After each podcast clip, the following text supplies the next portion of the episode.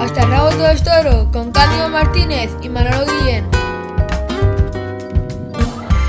No hace falta que yo se lo recuerde a ustedes porque ya sale hasta en la sopa. Estamos inmersos en pleno Halloween. El día 1 será el día de los santos difuntos. En estos días los cementerios recibirán más visitas que en el resto del año para recordar a los seres queridos que se nos fueron, aunque los tengamos muy presentes todos los días de nuestra existencia. Pero de alguna manera nos hemos querido dejar impregnar por esta fiesta tan anglosajona de Halloween y nosotros en este podcast taurino no íbamos a ser menos. Digamos que haremos nuestro Halloween particular siempre con el mayor de los respetos a la información y a la actualidad taurina y lo haremos tocando temas que esperamos resulten de su interés. Un programa en el que queríamos empezar recalcando cómo se han mojado dos personas para defender lo que significa el toreo. Uno es Alberto Tarradas, un joven diputado en el Parlamento de Cataluña que hizo una buena defensa de lo que ha supuesto históricamente la tauromaquia precisamente en Cataluña y en Barcelona y lo hizo para defender que no se aprobara una ley con la que se pretendían prohibir los correbous en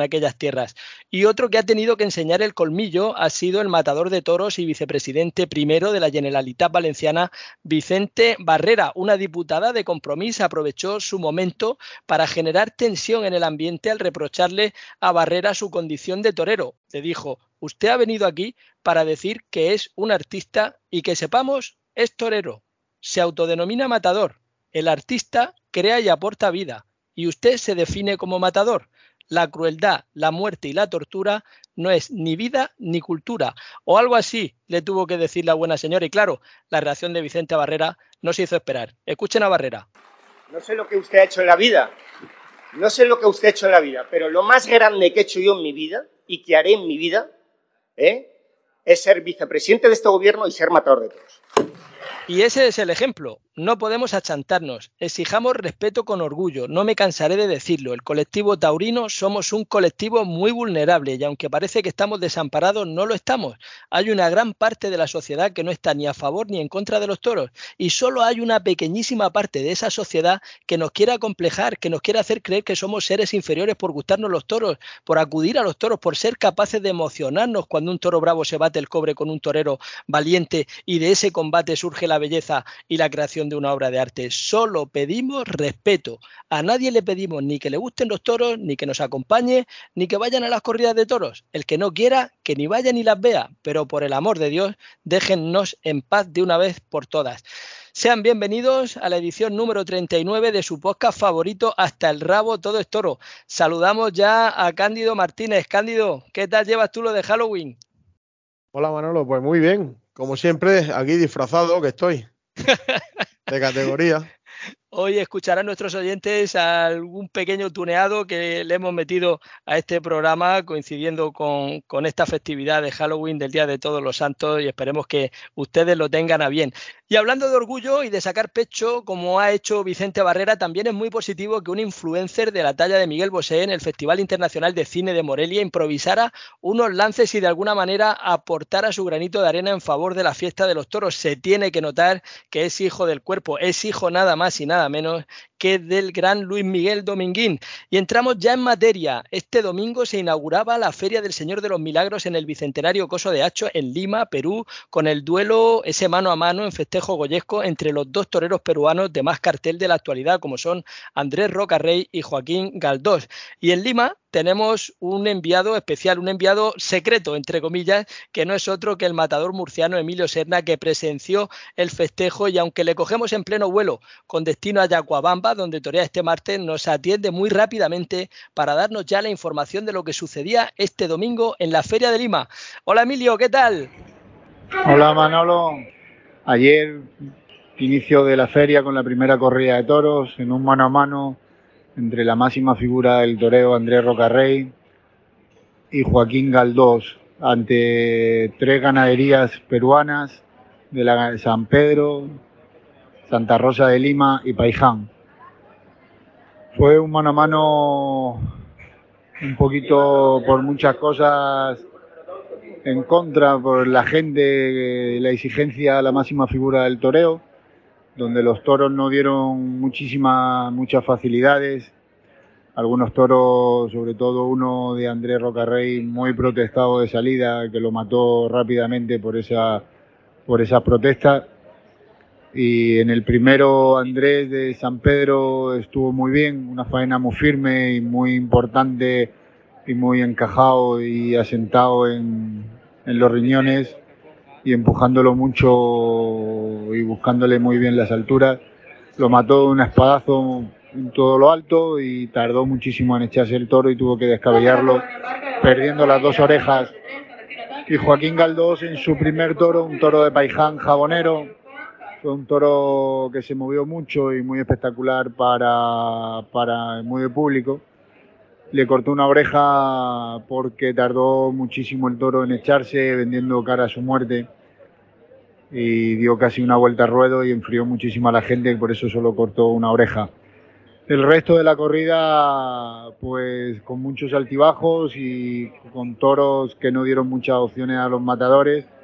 Y como te digo, un toro tercero muy protestado por la gente de Santa Rosa de Lima y no pasó nada más, una oreja, una oreja nada más, cortó Joaquín Galdós y esperemos que el domingo que viene pues remonte la feria. Es como se suele decir, cartel de expectación, cartel de excepción. Y hubo una entrada de tres cuartos de entrada donde la gente esperaba muchísimo más. Un fuerte abrazo desde Lima. Un abrazo fuerte desde España para ti también, Emilio. Fantástico ese debut tuyo como crítico taurino. Mucha suerte para ese festejo en el que actúas este martes allá en tierras peruanas. Y de todos los festejos del fin de semana en América, destacaba por lo abultado en el resultado en el que actuaban Pablo Hermoso de Mendoza y Joselito Adame en Irapuato, donde se embolsaban cada uno cuatro orejas. Y en España, este domingo la terna salía a hombros al completo en la localidad almeriense de Albox. Allí el rejonador Andy Cartagena paseaba cuatro orejas y un rabo, mientras Esaú Fernández y José Antonio Valencia se repartían otras tres orejas por coleta. Y el compañero Gonzalo Bienvenida, periodista en el Mundo y Madrid, deleitó por momentos en el simpático festival que se celebraba el sábado en Alcázar de San Juan, en Ciudad Real, además de la actuación del nieto de don Antonio Bienvenida, que dibujó una fantástica media Verónica a su novillo. Cándido, no sé si la habrás visto. Actuaban como matadores los banderilleros Ángel Otero, Jorge Fuentes, Óscar Castellanos y el novillero local Peronita. Cándido, pedazo de media, ¿eh? Bueno, la media duró una eternidad. Casi como el festival sobre todo si la ve a cámara lenta, pero la verdad es que se asoma al balcón y se recrea con un gusto que al final se nota que por esas venas corre sangre torera. Enhorabuena de verdad al compañero Gonzalo Bienvenida, que además no alardea de lo que es capaz de hacer también delante de los animales, además de lo que es capaz de hacer con la pluma y con el micrófono. Un abrazo muy fuerte, Gonzalo, sabes que te queremos y te admiramos.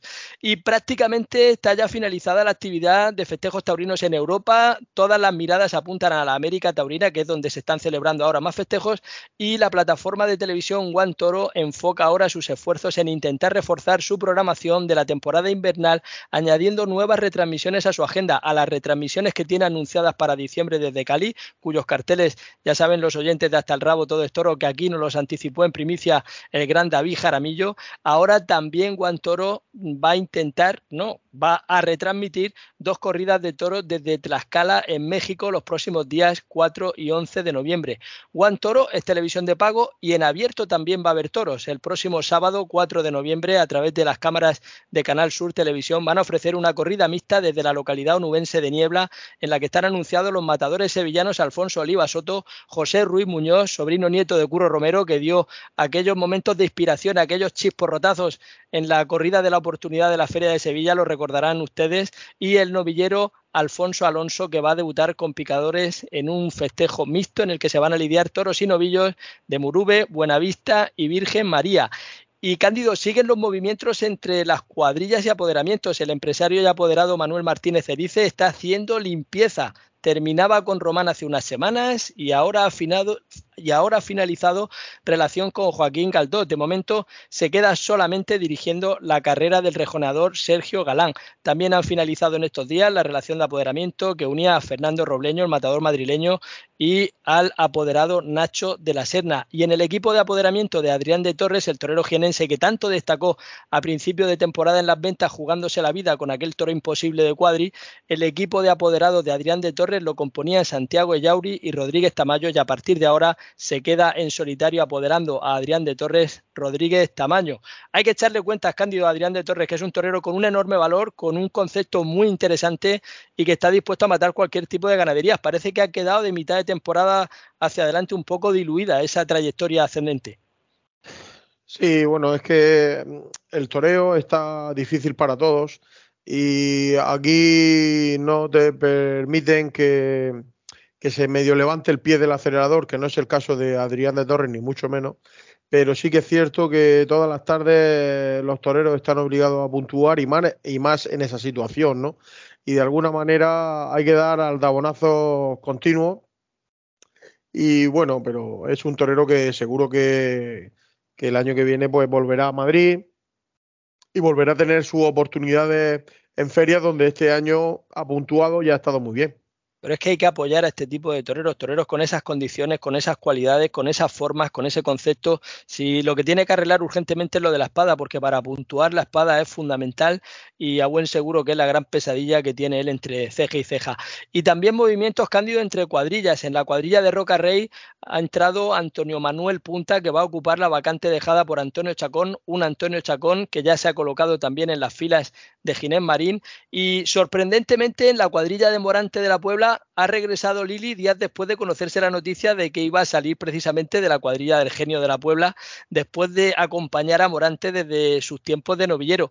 Y eso además parece apuntar entre líneas que es que Morante sí va a hacer temporada con total normalidad, Dios mediante, en 2024. Saben que había cierto debate, ciertas dimes y diretes, uno opinaba por aquí, otro opinaba por allá, que si lo, lo de la lesión, que si esto me da la idea de que parece que sí, parece que no, pero parece que esto es eh, una buena señal una buena nueva que Lili vuelva con Morante, de que pueda pensar en que Morante vaya a hacer temporada con normalidad en 2024.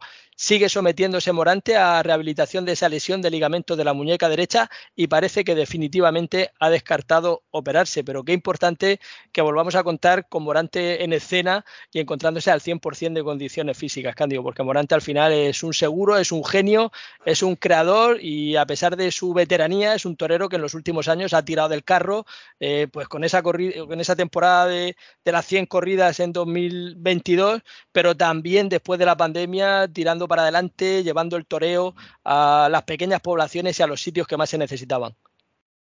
Hombre, Morante es un torero especial. Él va a torear lo que quiera, donde quiera y como quiera. No, le, no hay nadie que le diga que tienes que torear más o menos. Toreará cuando le apetezca. Eh, se ha ganado eso. Eso es muy bonito. Y, Lili y Morante pues van de la mano. Eh, no se concibe Morante sin Lili ni Lili sin Morante, ¿no? En este caso que eh, los rumores de que Lili no continúa con Morante eh, a mí me hacían pensar de que Morante no iba a hacer temporada, pero si Lili sigue con Morante, pues lógicamente es que el maestro de la Puebla pues va a hacer temporada, ¿no? El que también ha salido de la cuadrilla de Morante es el que ha ido de ayuda del mozo de espadas como Fruti durante los últimos 10 años. Y bueno, pues otro entrará, ¿no? Eh, el compañero Fruti es un profesional como la copa de un pino que ha estado al lado de Morante eh, siendo, bueno, un fiel, un fiel de la cuadrilla. y bueno, seguro que encontrará otra cuadrilla de mucha categoría como la que tiene él si no la tiene ya. Y una de las plazas que es muy demorante es, por ejemplo, la plaza de Alicante. Y en Alicante se ha reafirmado la gestión del empresario Nacho Lloret. A través de su empresa de eventos Mare Nostrum va a continuar con la gestión y la explotación de la plaza de toros alicantina hasta abril de 2025. El coso, como saben, es de titularidad municipal y por ello el equipo de gobierno actual del Partido Popular aprobaba un periodo de compensación para la empresa por los años de inactividad en el desarrollo de la programación de la plaza que fue interrumpida por las restricciones, como recuerdan todos ustedes, del coronavirus. Así las cosas, Nacho Lloret va a continuar la gestión al menos hasta abril del 2025, con opción de llevar la plaza un año más, con ese año más de prórroga, y se extendería su gestión al menos hasta abril de 2026. Aunque yo personalmente creo que, habiendo en Alicante un empresario local que está haciendo las cosas tan bien y que le duele de verdad lo que sucede en la plaza de Alicante, como es Nacho Lloret, yo le dejaba a Cándido la gestión de la plaza de por vida, o al menos hasta que la quiera llevar.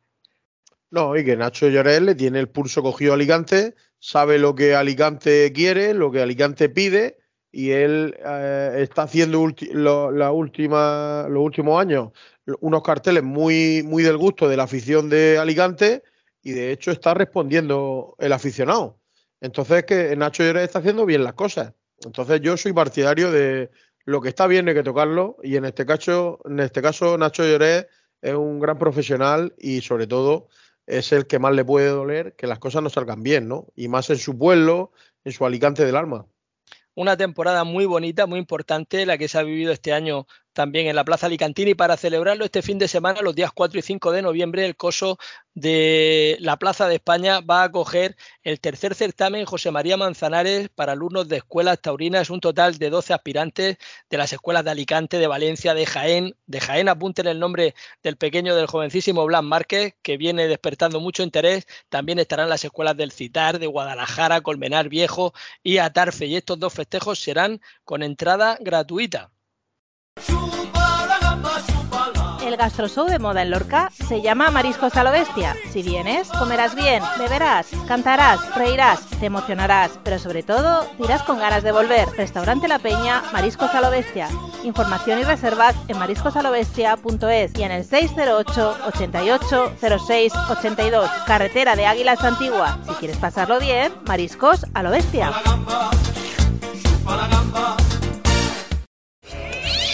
Y en América Latina, entre Halloween y el Día de los Difuntos, ellos cuelan sus fiestas de calaveras. Y de eso creo que versa hoy la sección El Paseillo que nos trae como cada semana el abogado Hilario Campoy. Hilario, es tu turno.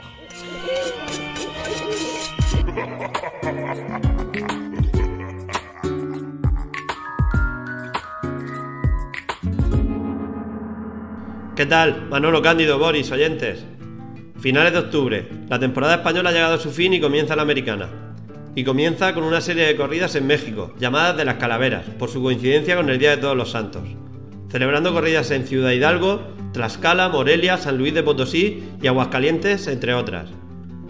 A pesar del hermanamiento cultural y social que tenemos con México, la coincidencia de idioma, de algunas costumbres y la religión, llama mucho la atención la manera tan exageradamente efectiva con la que los aztecas celebran el Día de los Santos, comparado con los españoles y que además, como culmen de dicha celebración en muchas de sus poblaciones, se celebren, como ocurre en las fiestas de España, corridas de toros, en un ambiente festivo y no de recogimiento. La celebración de las corridas de toros es un espectáculo en el que la vida y la muerte están presentes desde que suena el clarín. Para un torero mexicano acostumbrado a la celebración de los difuntos, no deja de ser un día festivo más. Pero ¿qué pasará por la mente de un torero español? La superstición en esos momentos tan críticos, antes de jugarse la vida en una plaza de toros, debe jugar malas pasadas. Y si encima, desde la salida del hotel, hay una presencia masiva de calaveras o calacas como lo llaman los mexicanos, la gente disfrazada Dios sabe de qué, las catrinas, etc., no debe ser plato de buen gusto pensando en el de las patas negras, como decía Juncal. No obstante, las personas nos adaptamos al medio, y está claro que quien vaya allí en estas fechas sabe a lo que se enfrenta, y cada uno tendrá sus mecanismos de defensa para lidiar con los miedos y las supersticiones. Yo les adelanto que lo llevaría bastante mal. No me imagino la que se podría liar si un torero español saliendo del Wellington hacia las ventas se cruzara con calaveras constantemente o personas vestidas de catrinas. De ahí que veamos lo trivial de las supersticiones. Un torero español en México en las corridas de calaveras sabe a lo que va y en teoría no pasa nada, o al menos no dramatiza, ni pide no cruzarse con nada que le recuerde a la muerte. Y en España, en ese mismo escenario, sería un problema y no pequeño.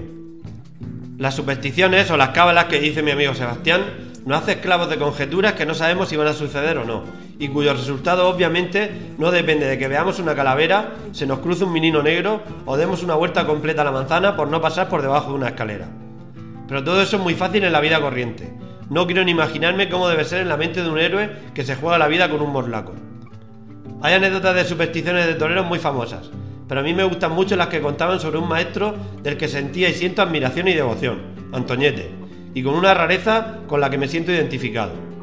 El maestro tenía una gran manía al color amarillo, tanto era así que los ceniceros amarillos de la cadena Ser, cuando acompañaba a Molés y a él lo acompañaba su inseparable cigarro, los quitaba absolutamente todos de la mesa. Y por supuesto, hablaba sin la funda del micrófono. Hasta tal punto no podía ver el amarillo que precisamente en América para torear una corrida debía trasladarse de un pueblo a otro en una avioneta amarilla. No sé quién lo sustituyó en el pueblo de destino, porque obviamente el maestro no viajó. Cuenta el gran periodista taurino Chapu que estando Antoñete en el callejón, antes de torear le pidió fuego, y el mechero era amarillo. Chener lo tiró al suelo y salió de allí despavorido. Estoy seguro que más de uno de ustedes, en su foro interno y aunque no lo reconozcan públicamente, tienen su pequeña esclavitud con alguna superstición. Pero desde luego que celebrar y acordarnos de los que ya no están con nosotros con alegría, nada malo nos va a traer. Ténganlo por seguro. Así que viva México y sus fiestas y corridas de las calaveras. Señoras y señores, tomen nota y hasta el próximo paseo.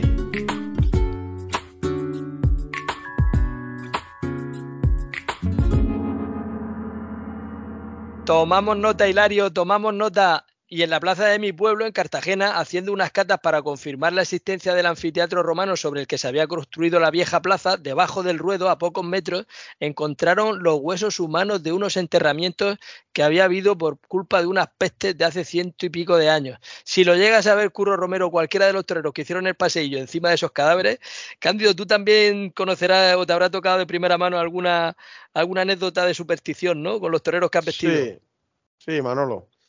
Pero mi madre dice siempre una cosa, que hay que tenerle más miedo a los vivos que a los muertos, ¿sabes? Pero en este caso, hombre, a ver, yo eh, te puedo asegurar que soy más supersticioso que mi torero. Porque, pues bueno, tenemos cada uno, tenemos nuestras manías, ¿no? Y, él muchas veces me gasta bromas pues con, las manías que yo tengo, ¿no?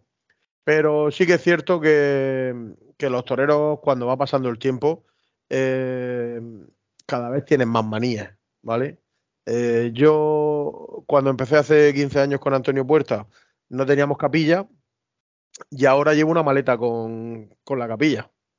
Entonces, ¿qué, pasa? Porque cada vez nos protegemos más, creemos más, eh, necesitamos más ayuda. No sé de quién, sí, está claro, ¿no? Pero, pero es importante, ¿no? Creer en algo y, y de alguna manera, pues sentirte protegido, ¿no? Y eso es muy importante porque no cabe duda que los toreros pues se juega en la vida. Estamos hablando de una profesión con una verdad fuera de lo normal. Por eso para mí los toreros son personas tan especiales que, necesitan esa protección. Y muchas veces yo eh, tengo más manías por, porque no quiero que le pase nada, ¿no? Entonces, pues bueno, ni a él ni a ningún torero de los que yo vista, ¿no? Pero en este caso a Antonio, pues le tengo un cariño especial porque llevo ya muchos años a su lado y, y, y si cabe, pues tengo muchas más manías y, soy muy meticuloso tanto antes, durante y después. O sea que, que, las manías no son solo el momento de vestirlo o de estar en la plaza, ¿no? Las manías están desde que le mando el contrato a la empresa para ir a torear hasta que vuelva a mi casa. O sea que, que son costumbres, ¿no? Carnicería, charcutería, El Fraile Pequeño. Esencia de tradición desde 1972 especialidad en embutido casero. Calle Ortega y Gasset 3, en Blanca, Murcia. Teléfono 968-778-555. Carnicería Charcutería El Fraile Pequeño. Y hablando de esqueletos, el otro día circulaba por las redes un meme en el que aparecía un esqueleto sentado en un banco y un rótulo que decía yo esperando la grandiosa faena de Juan Ortega. Pues ese meme ha inspirado al gran Boris Burillo para su sección de esta semana que viene que ni pintada con Halloween. Un saludo para ti, Boris, y otro para el esqueleto.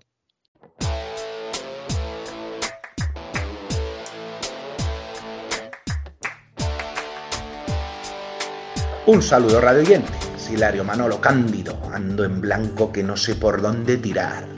Pero mirar, el otro día me llegó una broma de estas de WhatsApp donde sale un esqueleto que esperaba en un banco una faena de esas donde pone a todos de acuerdo un torero de arte. ¡Oles! Ironía sí que tenía el asunto, ¿eh?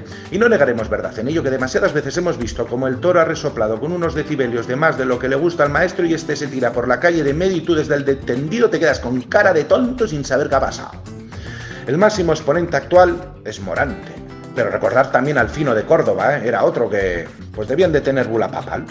Me viene a la mente ahora Juan Ortega, que ni de lejos ha hecho las cosas que han hecho estos cuando el toro les bufa y se quitan así de malas formas porque el toro no les sirve. Bah, pero bueno, es un torero que me encanta. Es un torero que torea de verdad, como nos gusta a todos, todas y todos a esos animalicos que nos imponen los de siempre. Además, le salió un faenón en Valladolid, que el esqueleto Digo yo que no estará esperando a Juan Ortega. O sí, pero es que también le he visto algunas donde el maestro no ha dado ese paso de bemoles que se supone que son capaces de dar los toreros. Lo ves, discrepas y tragas. A ver, radioyentes. ¿Será que nos han comido el tarro los taurinos con ese cuento de que el toro nos sirve y nos lo tenemos que tragar? Toro a la contra, nos dicen. Re Dios, todos los toros son a la contra, puesto que hay que ponerse delante. Yo intuyo capacidad torera para poder a ese toro. Está claro que al borrego domesticado no hay que poderle. Con acompañar la embestida sin que le toque las telas al público le vale, que no al aficionado. A mí estos toreros del arte me gusta verlos cuando llevan varias tardes malas y tienen que dar el callo sí o sí donde estén. Así, obligados a dar ese paso que de normal no dan, donde sí se aprecia su magisterio y su maestría a ese toro que no quiere ni ver, pero la situación impone ponerse sí o sí. Me viene a la mente Morante aquella tarde en Sevilla donde Pablo Aguado cortó dos o tres orejas. Ese Morante sí que me atrae, el que le echa ganas.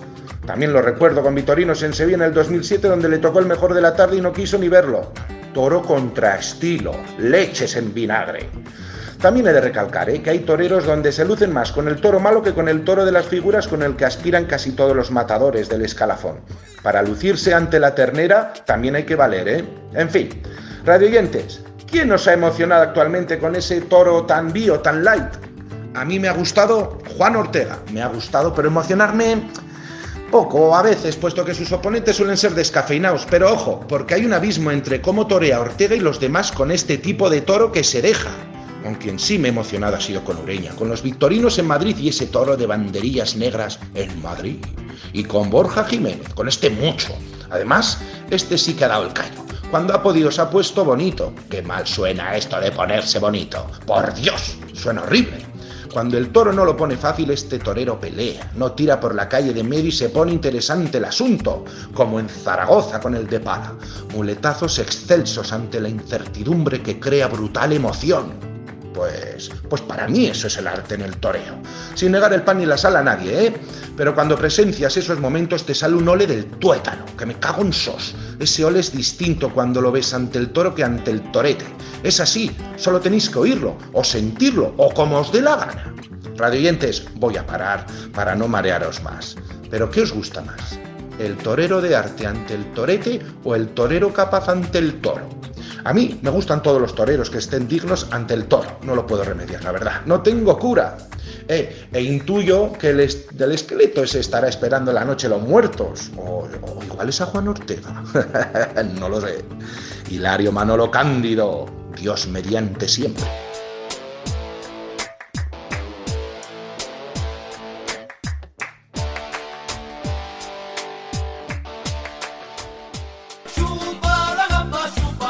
Gastroshow de moda en Lorca se llama Mariscos a lo Bestia. Si vienes, comerás bien, beberás, cantarás, reirás, te emocionarás, pero sobre todo dirás con ganas de volver. Restaurante La Peña, Mariscos a lo Bestia. Información y reservas en mariscosalobestia.es y en el 608 88 06 82. Carretera de Águilas Antigua. Si quieres pasarlo bien, Mariscos a lo Bestia.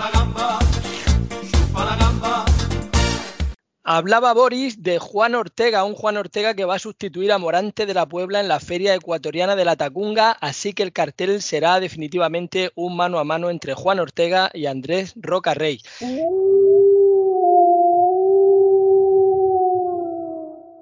Y a esta hora nos vamos a ocupar de otro terrorífico asunto. Cándido, amarra bien al lobo, no se te vaya a escapar. El tema que vamos a tocar ahora es tan cañero como este del grupo mallorquín en el que el vocalista es mi sobrino y a la familia, ya saben, con razón o sin ella, aunque en este caso además creo que con razón. Se llaman Queen Marsa y esta canción Bruja Bonita, este Pretty Witch, que no podía venirnos más al pelo en este programa especial Halloween que estamos haciendo.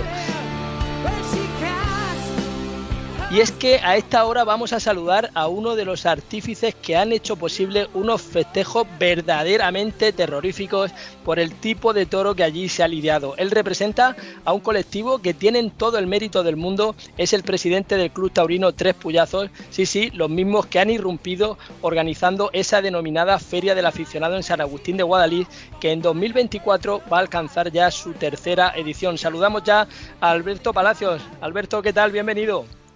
Muy buenas, bien hallado. Gracias, Manolo. Un placer estar aquí con vosotros. un placer para nosotros también, porque sabemos que tenéis muchos aficionados que están muy pendientes de los pasos que vayáis dando y en estos últimos días ya se daban a conocer fechas, estructura y un poco cuáles son los planes que vais a desarrollar para 2024. Sí, nos gusta hacerlo con tiempo y anunciarlo con tiempo para que la gente se organice. Entonces, en cuanto más o menos tenemos claras las, fechas y lo haremos así con las ganaderías y con, los toreros, pues lo vamos anunciando. ¿Qué mérito, Cándido? Tienen aficionados poniendo dinero de sus recursos económicos, de su bolsillo, para echar para adelante unos festejos con, con, este interés y con esta forma de diferenciarse del resto de lo que ofrece el mercado taurino en nuestros días. Hombre, pues la verdad que lo primero, buenas tardes, Alberto, y enhorabuena por la labor que hacéis, porque en estas fechas tan escasas de gente que se eche para adelante de verdad, que un grupo de aficionados con vuestras propias ideas, con vuestros propios gustos, sean capaces de, el otro día lo escuchaba, reunirse 35 personas, si mal no estoy informado, 40, los que sean, y poner dinero de su bolsillo para ser capaces de organizar una feria con el toro, con el rey de la fiesta por delante, que bajo vuestro concepto o vuestra idea es que el toro pues sea íntegro, que sea de ganaderías no comerciales y con toreros pues de ese perfil, ¿no? Que son los que en teoría pues los que más preparados están para ese tipo de, ganado, ¿no? Eh, por eso te digo que enhorabuena porque organizar una feria con lo que cuesta eh, intentar hacer las cosas de la manera que la estáis haciendo no es nada fácil y, seguir en esta línea porque seguro que al final esto va a tener un premio mucho más de mucha más afluencia de público que ya habéis tenido. Pues gracias, Cándido. Muchas gracias por, las palabras. La verdad es que nosotros como aficionados, eh, es verdad que echábamos un poco de menos este tipo de espectáculo en el calendario, digamos, eh, eh, taurino al uso. Y, por eso pusimos en marcha eh, la iniciativa. Es verdad que este tipo de festejos con esta idiosincrasia y con esta filosofía, pues por desgracia para nosotros, pues están muy reducidos, ¿no? Son ferias muy contadas las que las que impulsan este tipo de festejos y es por eso un poco que pusimos en marcha el, el, el proyecto. Nosotros aunque cuesta mucho, os podéis imaginar, y, bueno, pues tiene sus, alegrías y sus insabores, pero es verdad que disfrutamos mucho del camino, porque por el simple hecho de, ya de ser aficionados, pues, pues nosotros ya disfrutamos de la propia organización, ¿no? Y luego ya pues que pues, evidentemente el día que lo hacemos y si encima sale bien como estos dos últimos años y pasan las cosas que queremos que pasen en el ruedo, pues, pues la verdad es que lo disfrutas, lo disfrutas mucho porque repito, porque somos aficionados por encima de todo. Alberto, imagino que en el grupo todos tendréis, todos los que formáis tres puyazos, ese, ese club taurino, mm, tendréis la misma idea, pero el grupo imagino que será tal vez muy heterogéneo, ¿no? Que habrá pues gente de diferentes edades, que venga de diferentes sectores, cada uno hará una aportación, una idea, un no sé, cuéntame un poco eso como lo fraguáis.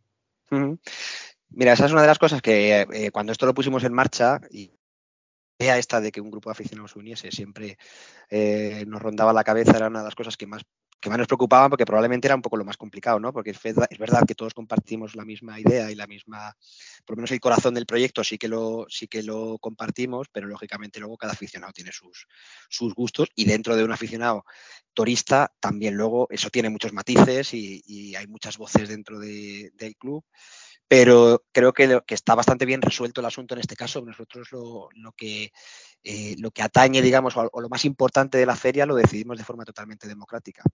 Por lo tanto, aquí cada socio tiene un voto, eh, tanto para la elección de las ganaderías como para la elección de, de los toreros, con lo cual, al final, el, el, gusto de, de, cada uno se ve representado en esa votación, pero luego es la mayoría la que, la que decide. Por lo tanto, al final, pues hay veces que te gustará más la feria, a veces que te gustará menos cómo ha quedado, pero no deja de ser el resultado de una votación democrática. Yo aquí en este caso soy el presidente, pero mi voto vale exactamente lo mismo que vale el del último socio.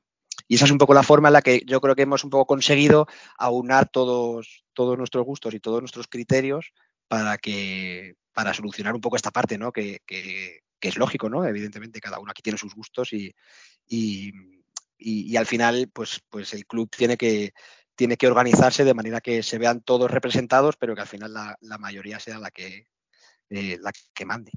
¿Y eso cómo lo gestionáis? ¿Habéis muchos socios actualmente? Sí, ahora mismo somos 55. Y lo que hacemos es poner en común, en el caso de las ganaderías y los toreros, que puede ser, digamos, un poco lo más, casi lo más, lo más importante, ¿no? A la hora de decidir.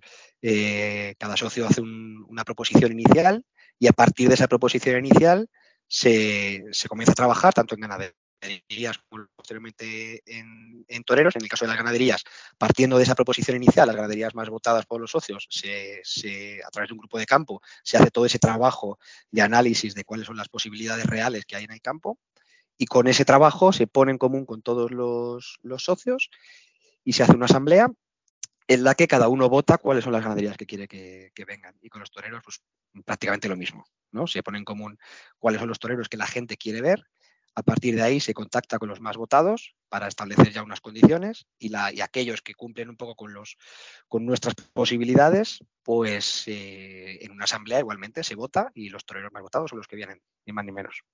Y para este próximo año, ¿cuáles son los toreros más votados y las ganaderías más votadas? Si se puede adelantar algo. Pues es que ahora mismo estamos, estamos ahora en el proceso de ganaderías. Entonces, ahora mismo sí que estamos en el proceso de, de, análisis de campo y viendo lo que, lo que hay disponible y lo que no. Lo que pasa es que el proceso lo tenemos todavía muy abierto. Estamos visitando campo ya, pero estamos todavía en una fase un poco incipiente del proceso. A mediados más o menos de, de noviembre, pues probablemente ya tengamos noticias pero estamos justo ahora muy inmersos en ese, en ese proceso y esta fase pues preferimos llevarlo un poco a con discreción hasta que podamos anunciar lo que, lo que hemos visto y lo que hemos decidido. Pero vamos, lo que está claro es que la idea es como se hace en Francia, primero elegir ganaderías y después sobre esa base construir los carteles con los toreros, ¿no? Sí, para nosotros es que el, toro es lo principal de nuestra feria. Entendemos que por el tipo de feria, el tipo de aficionado que, que nosotros atraemos, eh, el, toro, al ser lo principal, es lo primero que tenemos que elegir y, el que le tenemos que dar el mayor protagonismo dentro de, la feria. Y luego a partir de ahí, una vez ya hemos elegido las ganaderías, pues, pues oye, el que, el que quiera y el que, y el que la gente vote, pues, pues que venga a, a torear. Cándido, qué idea más bien concretada qué idea más bien planificada y más bien estructurada y más bien diseñada, ¿no? Porque haber sido capaces ya de haberlo llevado en un par de ocasiones a, ejecutarlo al 100% y, y con ese éxito y con, y con ese aliciente que le han dado a la temporada, pues es realmente algo para estar de enhorabuena todo el toreo. Mm, yo te voy a ser sincero, Manolo. Yo cuanto más lo escucho, más me gusta. Porque es que eh, cuando hablamos de Francia, eh, yo he tenido la ocasión de ir con muchos toreros a torear a Francia, Bifecensá, a, a pueblos de, donde, donde hacen este tipo de cosas, ¿no? Y, esto que están haciendo ellos aquí en España, pues no lo hace nadie. Lo hacen ellos. Y tienen un meritazo tremendo, ¿no? Porque eh, estamos en una época donde el toro no es fácil. El tipo de toro que ellos están buscando para hacer su feria, sí que lo habrá, pero tampoco te creas que este tipo de toro con ese trapío eh, está la cosa como... Mm, entonces los costes suben mucho más, todo se eleva. Eh, toreros, pues bueno, el abanico de toreros sí, sí que es amplio, ¿no? Porque hay toreros para del año pasado a este, pues pueden cambiar los, carteles perfectamente y hay toreros atractivos para, para, para su feria, ¿no? Y además toreros jóvenes y toreros que, que seguro que le van a dar un aliciente muy, muy especial a, esa feria. Y ganadería de las denominadas duras, que son las que de alguna manera ellos tienen en mente seguro, pues muy toreable. Porque yo soy un, defensor del toro íntegro, del toro por su sitio, pero, pero que tenga eso, toreabilidad, ¿no? Que, de alguna manera el torero se pueda poner delante y, y tenga opciones de torear, ¿no? Y, bueno, en esa línea de trabajo que, estaba Alberto comentando, pues yo estoy totalmente de acuerdo, ¿no? Que ellos vayan al campo, que elijan su ganadería y a partir de ahí que, manejen ese baremo de toreros eh, para, ese tipo de, de, ganaderías, ¿no? Que tampoco todos los toreros eh, eh, de alguna manera están preparados para actuar ahí. O sea que, pero no porque no puedan, porque a veces, pues mira, pues tienen otras otra ideas de, no torear ese tipo de ganaderías, ¿no? Pero bueno, de, hecho, ya te digo que, esa iniciativa que ellos están teniendo sería bueno que, que, en más de un sitio la tuvieran y, y sería bueno para todos porque de alguna manera hacen afición. Nuestro compañero Boris, eh, date cuenta que se viene desde Pamplona a, Madrid y se tira tres, cuatro días porque le apasiona el toro, le apasiona lo que hacen ellos. Igual que él, muchísima gente, desde Murcia, desde muchos puntos de España, que a ese día se reúnen allí o esos tres días de feria, porque mm, lo que ellos le dan no lo encuentran en otro sitio. Y de alguna manera pues para mí, ya te digo, tiene mi enhorabuena y espero y deseo que, que, aguante muchísimos años más, que eso será una señal de que, de que las cosas están yendo bien. Alberto, Alberto, ¿el enfoque es también el ir eh, sumando nuevos socios que, que puedan contribuir con vosotros económicamente para desarrollar el proyecto? Ahora mismo eh, tenemos ya el tope cubierto. Cuando pusimos en marcha el proyecto, sí que, eh, bueno, esto arrancó con unos 40 socios más o menos, entonces era un poco el número mínimo que considerábamos mm, que necesitamos para que fuera viable el proyecto, por lo menos para arrancarlo. Pero sí que teníamos un tope puesto en, en 50 personas, sobre todo porque a la hora de manejarlo, pues, pues eh, claro, manejar un club tan grande también a nivel de, tiempo y de recursos y tantas voces y tal, pues era más difícil de, manejar, ¿no? Al final, bueno, había eh, bastantes, bastantes peticiones y muchos aficionados pues que, que, sí que nos apetecía que se uniesen y que les apeteció posteriormente y lo dejamos en 55. Pero en principio no tenemos previsto ampliarlo por lo que te digo, ¿no? Por no, porque no se haga algo demasiado inabarcable, digamos. Al final tenemos los recursos limitados y nosotros jugamos ahí con nuestro tiempo, con nuestro tiempo libre para, para gestionarlo, entonces pues tampoco queremos hacerlo demasiado grande, ¿no? Ahora mismo estamos bien como estamos. Bueno, no obstante, quien quiera contribuir eh, también puede hacerlo acudiendo a esos festejos que organizáis como público. Sí, está claro. Y luego además tenemos también la figura de simpatizante, que es una figura con la que aportas 25 eh, euros al año que, bueno, que no es una cantidad demasiado grande y nos ayuda mucho a, pues bueno, pues a cubrir pequeños, pequeños gastos y todo suma y al final esto pues es cuestión de ir sumando granitos de, de arena y pusimos en marcha esa, esa figura ya el año pasado, porque es verdad que había mucha gente que igual no tenía la capacidad de afrontar el aporte inicial de capital que, necesitamos para ser socio, digamos, como tal, dentro de esos 55, pero que sí que se siente identificado con la filosofía del club y que de alguna manera quiere aportar, ¿no? Entonces, pues bueno, les ofrecemos algunas ventajas, les damos algunas, eh, compartimos con ellos eh, algo más, digamos, de, del club, es un poco una figura intermedia y, pero que la verdad es que, mira, ya somos, pues ahí debemos ser ya como unos 100, 120 más o menos. Y oye, pues mira, pues eso sí que nos da un empujoncito y también les ayuda a ellos, yo creo, también a sentirse un poco parte de un club con el que comparten filosofía, ¿no? Oye, y en este, en este pequeño periodo de tiempo que lleváis eh, de vida, eh, también habéis conseguido hitos importantes. Por ejemplo, eh, el volver, que se volviera a abrir la venta del batán para exhibir los toros que habéis lidiado en, en vuestra feria del aficionado eso fue, sí, sí, fue un, dolor de cabeza por un lado, pero, pero para nosotros fue, fue la leche, ¿no? Porque, eh, bueno, gran parte de los, de los socios, sobre todo al inicio, eh, veníamos de, Madrid, de abonados de la Plaza de Madrid, y, el que más o el que menos, pues, pues de más pequeño, ya más mayores, pero lo habíamos vivido la venta del Batán en su, en su plenitud. Y es verdad que como aficionados, pues, eh, pues, pues la verdad es que era una pena tenerlo, tenerlo cerrado. Entonces, cuando surgió la oportunidad, porque sabíamos ya que la comunidad estaba dando vueltas a reabrirlo, a meterlo en el, pliego para la próxima empresa, eh, vimos, digamos, esa oportunidad de, que nosotros fuéramos los primeros que, pusiéramos allí los toros. Y por un lado también lo vimos como, un gesto, digamos, al aficionado, como un gesto de que se podía, de que si se quería, se podía abrir, se podían exponer los toros y, no pasaba nada. De alguna manera también igual empujó incluso algo a que empezasen a exponerse luego posteriormente ya los de la Feria de Otoño y, es verdad que este año está la cosa un poco, un poco regular, pero en su momento yo creo que sí que fue ahí como un ejemplo de decir, oye, que esto se puede hacer, que lo que hay que poner es buena intención y, empeño y, se puede abrir y a nosotros también nos sirvió un poco también mucho pues como, como puesta en escena ¿no? de, del club, era antes de la primera feria y nos costó mucho porque a nivel de incluso económico también, también supuso para nosotros un esfuerzo, pero en aquel momento había que hacerlo. Entonces, eh, pues mira, no dudamos y dijimos hay que ir para adelante y, y, lo hicimos. La verdad es que este año ya no lo hemos hecho porque ya está la empresa de Madrid por medio y igual no tenía tanto, tanto significado como en aquel momento. Oye, y dentro de las cosas que, podéis ayudar para cambiar al toreo con, esta iniciativa, eh, bueno, el nombre de vuestro club es toda una declaración de intenciones, lo de los tres puyazos. Eh, imagino que vosotros, mm, uno de vuestros ansias y de vuestros referentes será poder potenciar también el desarrollo del tercio de varas. En la ganadería actual, y, en la tauromaquia actual no es el tercio predominante, pero imagino que también estimularéis a premiar a ganaderías que puedan aportar ese granito de arena para hablar de esa fiesta íntegra, de esa fiesta total en los tres tercios, ¿no? Imagino que, la apuesta vuestra irá por ahí también. Sí, sí, el, nombre del club de hecho es, significativo, ¿no?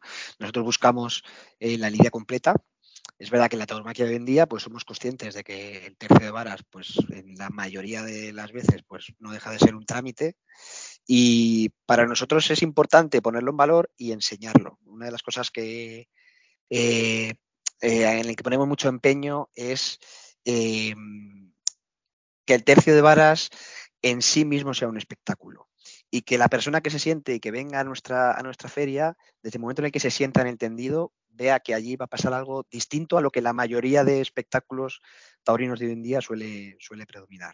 Desde nosotros, para empezar, anunciamos a los picadores en los carteles, eh, tenemos premios económicos para los, para los picadores al final del, festejo, anunciamos el caballo de picar en la plaza, anunciamos la, anunciamos la cuadra, en el programa que damos tratamos siempre de dar unas pinceladas de lo que debe ser el tercio de varas porque, porque entendemos que eh, eh, esto al final es una pescadilla que se muerde la cola. El tercio de varas es evidente que está en decadencia, pero al estar en decadencia, la gente que se acerca, digamos, o el público más ocasional que se acerca a la plaza, pues no lo conoce.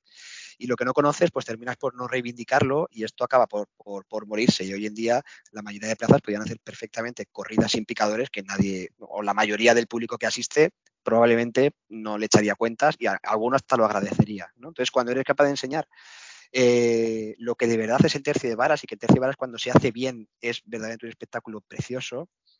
Eh, bueno, pues es una forma de fomentar ese tercio de, la lidia. Una de las cosas que, cuento a veces que es de lo que más me satisfizo en el, primer año eh, fue el comentario de, la hermana de uno de nuestros socios, que bueno, que va a los toros, pero de forma también ocasional y que no había tenido ocasión de ver tercios de varas muy, muy lucidos, ¿no? En otras plazas, que decía que salió de la plaza diciendo es que eh, se me han saltado las lágrimas con, el último tercio de varas y que yo no sabía que esto, que esto era así de, que podía ser así de, así de bonito. El primer año, bueno, hubo un tercio de varas espectacular a cambio, a cargo de, de Gavin Reaví, con la cuadra de, con un caballo además excepcional de la cuadra de Quigarce, y aquello fue una locura y fue precioso.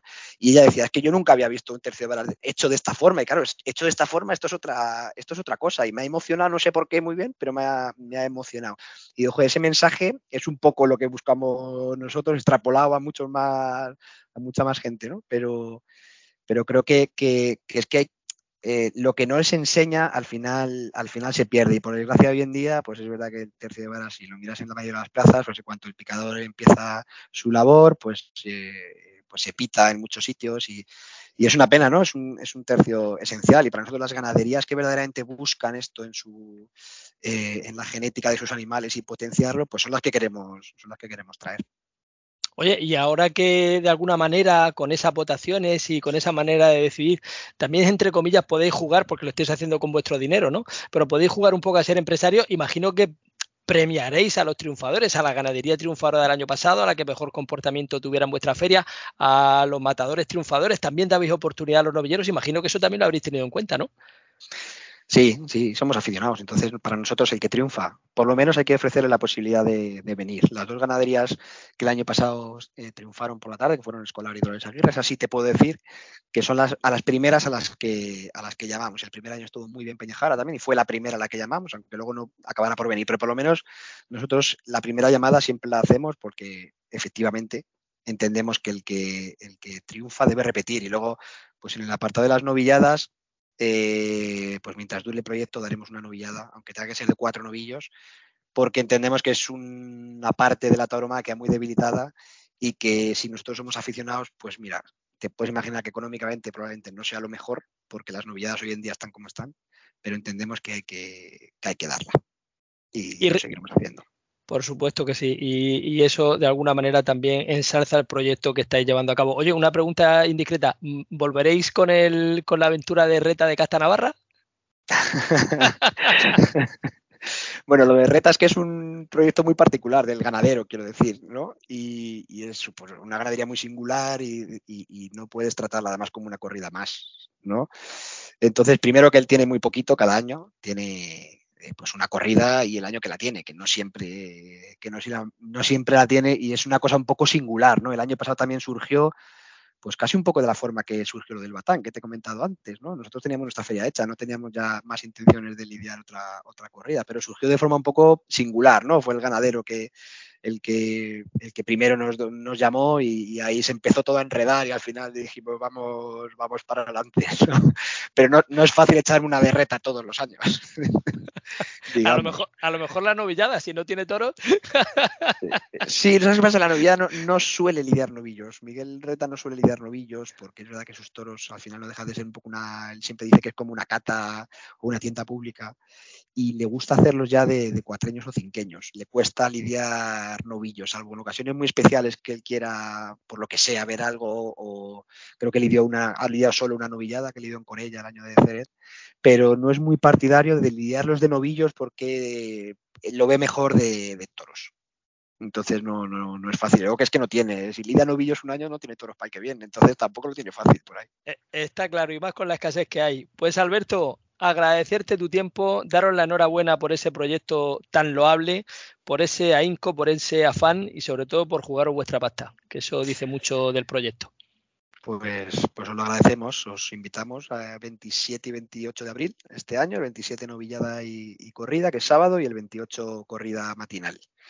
Así que pues os invitamos a que compartáis allí la, feria con nosotros, que además de lo que hay en el ruedo, luego también fuera de la plaza se monta un ambiente muy bonito de, entre aficionados que vienen de muchos sitios de, España y de fuera de España. Y así que os invito a que, a que estéis por allí, que lo vais a pasar muy bien pues te cogemos el guante porque hay que conocer este otro lado de la fiesta que también es tan interesante. Y aquí, como siempre decimos, la fiesta es muy plural, tiene mucho abanico de colores y hay que probarlos todos, porque al final todos los matices tienen su forma de satisfacernos y de enriquecernos como aficionados día a día. Alberto, lo dicho. Muy bien, muchas gracias. Un abrazo a los dos. Hola, soy Alejandro Talavante. Quiero mandar un saludo a los oyentes de Hasta el Rabo Todo es Toro. Mando un abrazo muy grande a todos.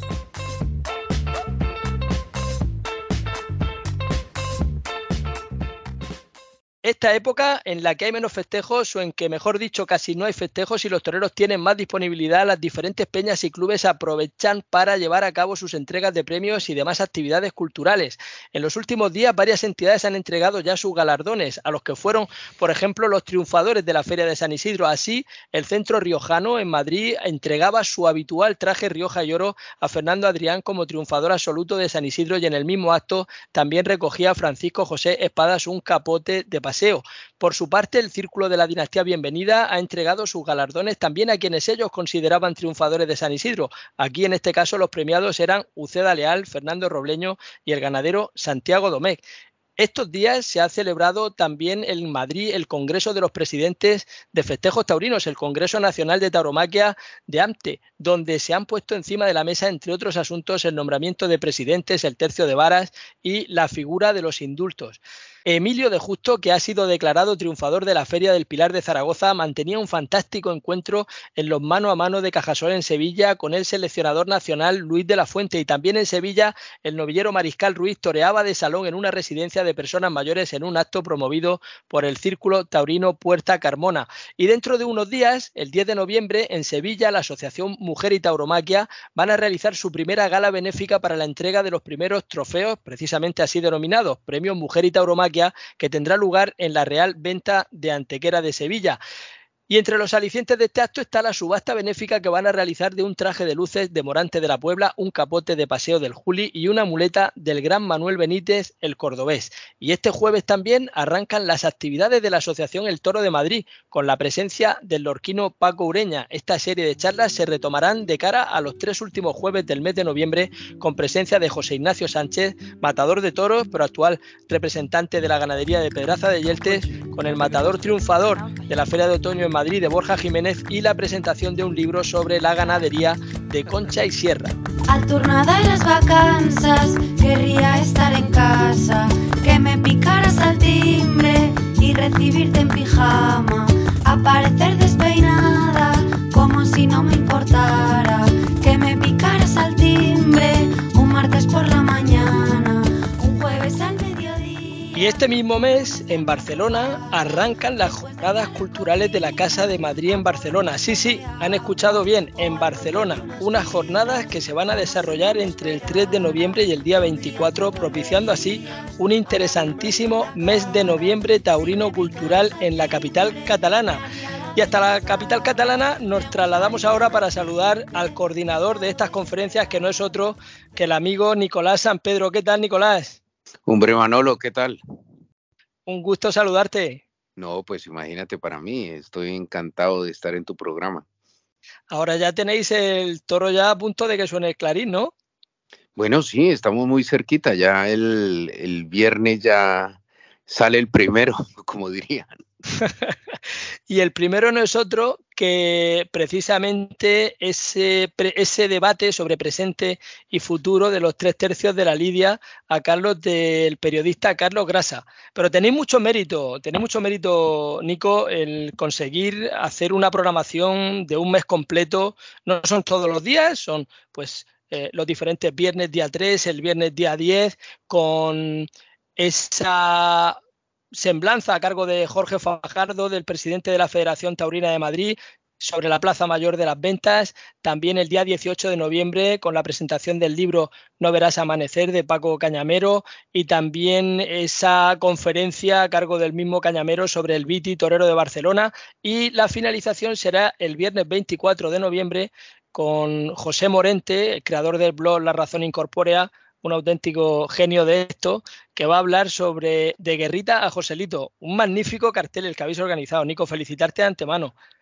Bueno, pues yo creo que, hay que felicitar a, Florencio, el presidente de la Casa de Madrid, a la Casa de Madrid, a la responsabilidad que tengo ahora como coordinador de todo esto y como, como presidente del Círculo de Amigos de la Dinastía de Bienvenida, un cargo que he heredado de, de Fernando del Arco directamente y más allá de Luis María Giver, que fue el iniciador de este ciclo de conferencias, yo creo que lo importante de todo esto es que en un lugar donde, donde es tan difícil hablar de toros, nosotros hemos continuado la labor de estos genios y estos grandes aficionados a los toros con, con un ciclo de calidad, con, con personas importantes como Carlos Grasa, en este momento es un chaval muy joven que, que, hemos apostado por él por, por, lo que nos ha representado. Es un chaval que, que vive en Sevilla y, un catalán de toda la vida que intentó ser torero, un periodista de, de varios medios de comunicación,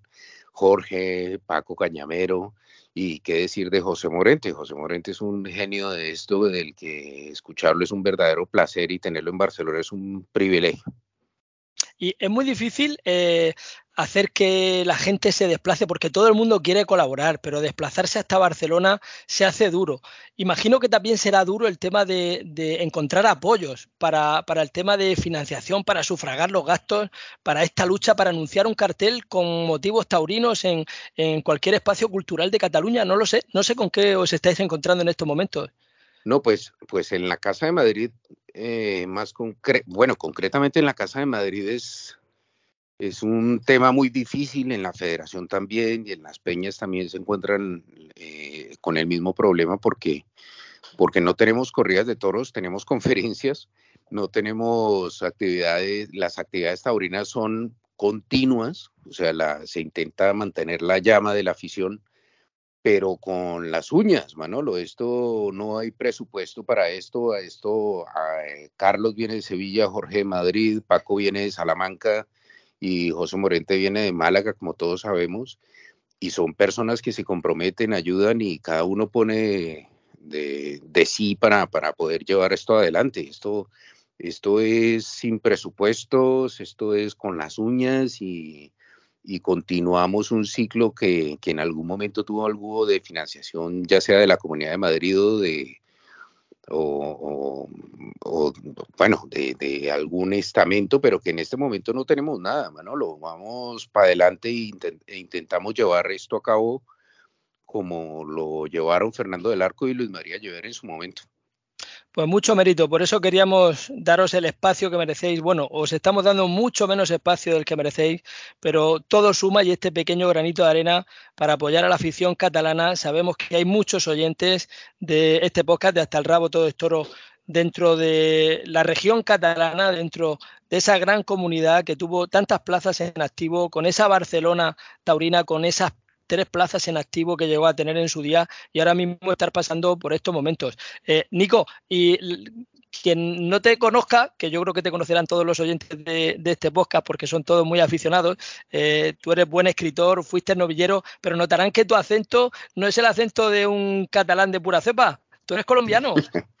bueno, sí, yo soy de Colombia, yo soy de Bogotá, vine hace 20 años a Barcelona y, y yo vine en su momento para hacer un máster en marketing, imagínate, pero, pero también vine enamorado de, la, de, de lo que representaba la, la tauromaquia en, en, el mundo, la tauromaquia catalana. Y aquí me encontré con grandes aficionados, incluso aquí mm, en Barcelona han existido muchos buenos toreros, grandes toreros, pero yo creo que el, que el tema de la afición y la pureza de la afición ha sido tremendo.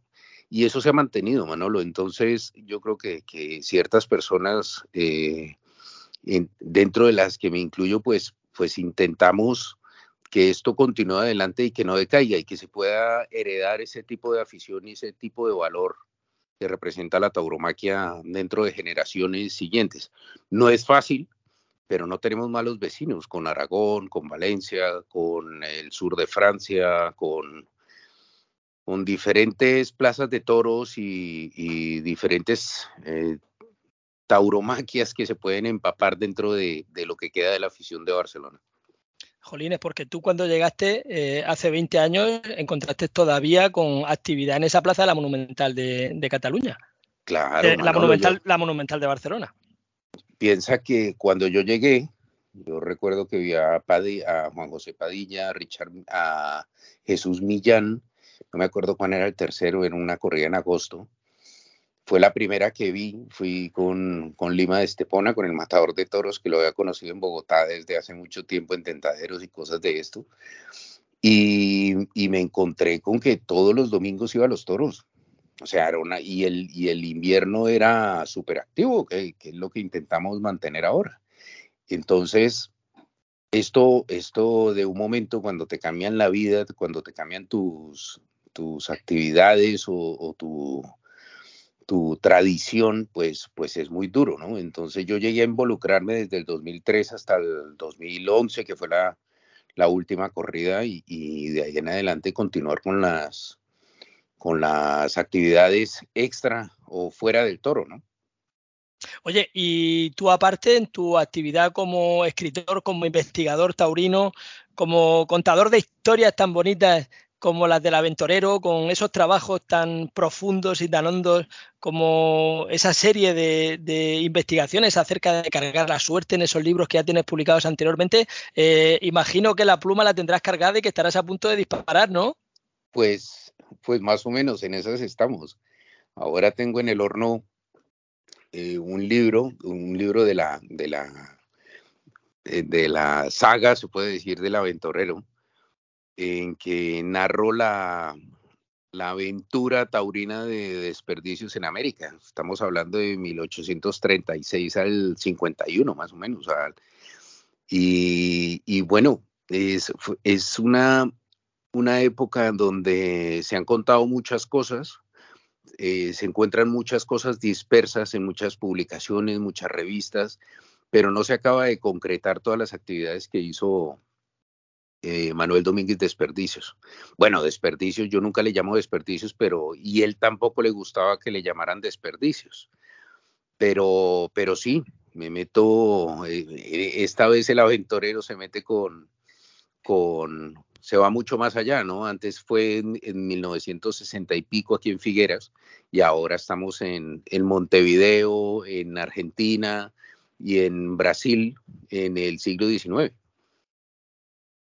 la tauromaquia, el poder de la tauromaquia. Nicolás, internacional, esas aventuras inimaginables, inigualables con ese aventurero y estamos todos deseando que llegue esta nueva edición. Y por cierto, eh, Manuel Domínguez, desperdicio, ¿e-, ¿era verdad? ¿Era verdad eso que se decía de que, que había hecho cuando perdió el ojo lo de desperdicio fuera? No, yo, tengo textos, o sea, es, habían dos, dos, teorías. La primera fue que cuando Pedro Romero lo vio en la escuela de, de Sevilla, en aquella de Fernando VII, y lo vio torear, dijo, este chaval no tiene desperdicio. Y la segunda era que, que había dicho fuera desperdicio después de que el toro le, le, había arrancado en el puerto de Santa María, le había arrancado el ojo y él mismo se lo había arrancado, pero yo tengo, tengo hasta una entrevista que dio él desmintiendo esta, esta teoría porque decía que era imposible, o sea, que una persona después de que un toro le ha sacado un ojo, pues, pues no puede mantenerse en pie. Y realmente esa es una, eh, hace parte del mito. Yo creo que Desperdicios es un personaje que se ha quedado al margen de la, de la tauromaquia, pero ha tenido mucha importancia por, no solo por eso, que de todas maneras lo del ojo, lo del ojo no entra dentro del libro porque es la aventura americana que es anterior a todo esto, ¿no? Pero desperdicios ha tenido mucha, mucha, mucha importancia dentro de la tauromaquia por su técnica, por su incapacidad física, porque era una persona obesa, era una persona muy pesada, tenía también un tobillo mal, eh, sufría de las piernas, incluso parecido a Juan Belmonte en su momento y de hecho fue una persona que se llegó a quedar quieto y la gente, la gente hablaba de eso porque, porque en ese momento tampoco se veía ese tipo de cosas. Pues nos quedamos con muchas ganas de saber más y por supuesto estaremos muy pendientes al día que cristalice ese nuevo proyecto que nos ilusiona a todos que tiene Nicolás San Pedro, ese nuevo proyecto editorial. Y esperamos que nos lo cuentes aquí de primera mano, Nicolás. Manolo, estaré encantado y serás el primero, seguro. Pues si ahora que tengáis muchísima suerte, muchísima afluencia de público, que pongáis el nueve billetes en cada uno de los eventos que habéis programado dentro de la Casa de Madrid en Barcelona. Eventos culturales taurinos para este mes de noviembre en la gran capital del toreo que fue Barcelona. Un abrazo muy fuerte y gracias por todo, Nico. Un abrazo, Manolo, y ya como dicen los empresarios cuando cobran las entradas tan caras, que dicen, bueno, ahora todo queda en manos del aficionado, que, venga, pero aquí ya saben que lo recibimos a todos y estamos encantados de seguir con este proyecto que, en su momento inició Luis María y, y que continuó Fernando del Arco. Pues mucha suerte. Un abrazo, Manolo, gracias.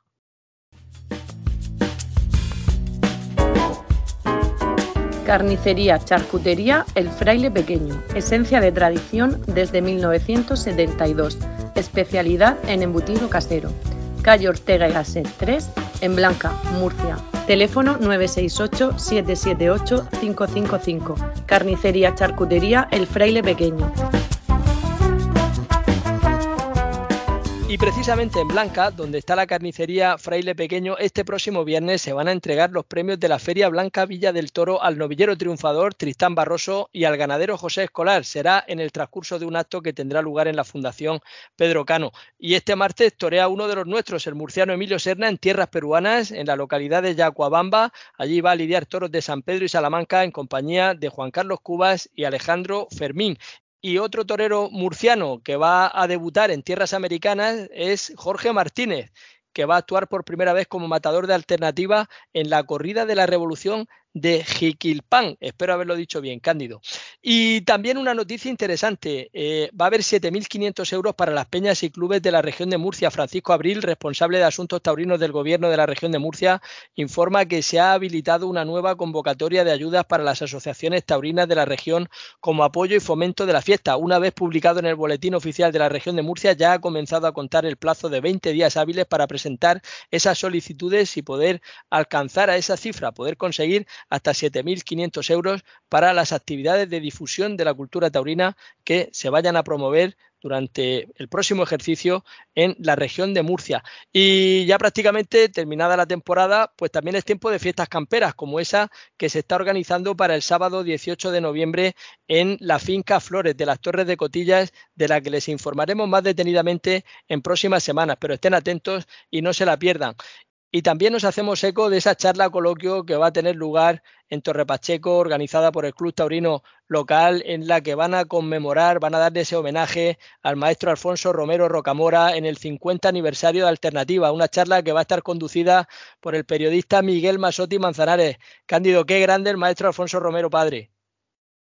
Hombre, pues sí, la verdad que cumplir 50 años de Alternativa, aunque no estén activos, pero siguen activos como apoderado, pues hombre, siempre es bonito recordar, ¿no? Y además, un hombre que ha ayudado tanto a tantos toreros de la región de Murcia, que han pasado por, su, por sus manos y que muchos de ellos son matadores de toros y que está desarrollando una actividad profesional como apoderado con los tres últimos apoderamientos que ha tenido con toreros de Albacete que a los tres los ha puesto a funcionar y ahí está. Y bueno, ah. pues deseamos, deseamos que, que, siga así y que esa noche pues recuerden una trayectoria muy buena, tanto como torero como apoderado. Pues esa charla va a tener lugar, tomen nota, el próximo 10 de noviembre a partir de las ocho y media en la sede del Club Taurino de Torre Pacheco. Y ya no hay tiempo para más. Agradecerles a todos ustedes la atención que nos han prestado y enviarle un saludo muy especial a un aficionado ya veterano que nos sigue cada semana desde su cuartel general en San Lucas de Barrameda, ciudad de la que un día fue alcalde y que se llama Pedro González Salcedo. Un abrazo para don Pedro. Y a ti, Cándido, emplazarte para la próxima semana. Aquí estaremos, Manolo, hablando de toros y disfrutando de lo que más nos gusta. Gracias a todos, sean terroríficamente felices.